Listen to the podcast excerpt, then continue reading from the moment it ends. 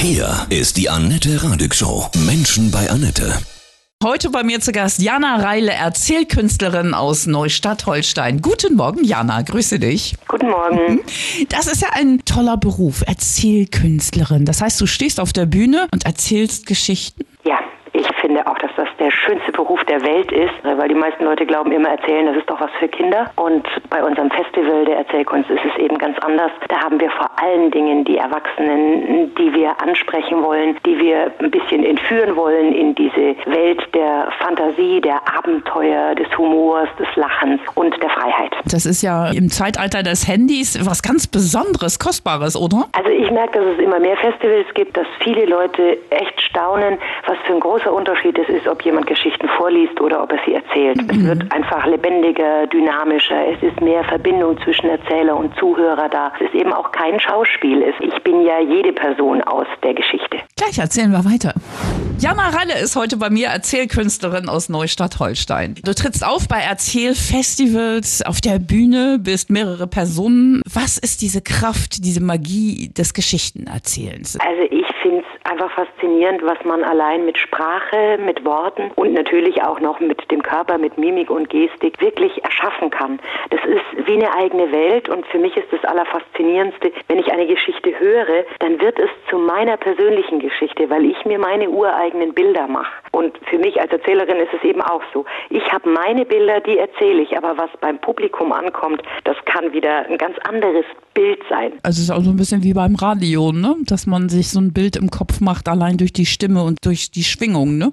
Ja. warum ist das so trendy geworden im Zeitalter der neuen Medien, Erzähler auf der Bühne zu sehen? Für mich geht es ja immer wieder darum im Leben, dass es dass wir die Waage halten müssen. Und meine Erfahrung ist tatsächlich, je mehr das eine groß wird, umso mehr kommt auch das andere wieder. Die Begegnung von Mensch zu Mensch ist einfach das Kostbarste, was wir überhaupt haben. Und wie toll auch diese technischen Medien sind. Es ist eben nicht dieses gemeinsam einander angucken, gemeinsam etwas erleben, etwas erfahren. Und das machen Geschichten, das macht das Erzählen wieder auf eine ganz besondere Art und Weise, weil es irgendwie viel näher ist als eben das Schauspiel. Bei uns ist es so, wir sehen unser Publikum und wir nehmen Kontakt auf. Wir können auch mit dem Publikum spielen. Wir können Einwürfe aus dem Publikum kommentieren. Welche Geschichten sind im Moment besonders in? Welche kommen besonders gut an? Welche Themen? Also glaube, dass es in den Geschichten letztendlich immer um Veränderung und um Entwicklung geht. Das heißt, natürlich ist auch der Spannungsgrad was ganz was Wichtiges. Ich bin jetzt nicht so die Krimi-Erzählerin, sondern ich zähle lieber die traditionellen, überlieferten Geschichten, aber die sind oft viel spannender als jeder Thriller oder Krimi. Für mich ist es immer dieser Augenblick, wo es um den Moment der Erlösung geht, wo die Spannung einfach so groß ist. Und natürlich weiß man, dass der Held gewinnt, aber wie wird er es machen? Gibt es ein Zitat zum Thema Geschichten, was dich sehr bewegt und prägt?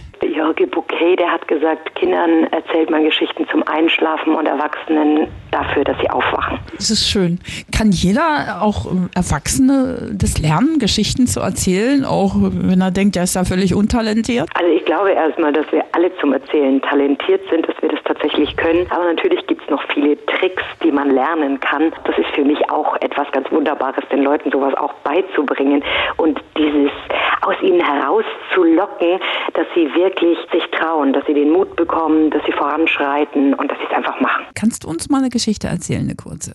Von Mullah Nasreddin Hodja, das ist so der Weise und der Narr. Ich mag diese Geschichten sehr gern, weil sie die Dinge auf den Punkt bringen. Okay, wir hören. Nasreddin suchte draußen vor seiner Türe, er ging auf und ab, schaute hier, schaute dort und der Nachbar beobachtete ihn und wunderte sich. Sag mal, Nasreddin, was suchst du denn? Kann ich dir helfen? Ja, hoffentlich, ich suche meinen Hausschlüssel. Und jetzt suchten sie gemeinsam. Sie suchten eine Stunde, sie suchten zwei Stunden. Sag mal, Nasreddin, bist du dir sicher, dass du deinen Hausschlüssel hier verloren hast? Nein, ich habe ihn im Haus verloren. Was? Aber warum suchen wir dann schon seit über drei Stunden hier draußen? Na ganz einfach, hier ist es heller. Ich mag diesen wunderbaren, feinsinnigen Humor und ich glaube, dass wir es manchmal eben selber in unserem Leben auch so machen. Wir suchen die Dinge an den ganz falschen Orten, einfach aus irgendwelchen Gründen, die für uns vielleicht erklärbar sind, aber die für einen Außenstehenden total unsinnig sind. Solche Geschichten werden dann bei euch auf dem Erzählfest in Hannover ab dem Wochenende erzählt, ja? Du auch auf der Bühne mit vielen anderen? Genau.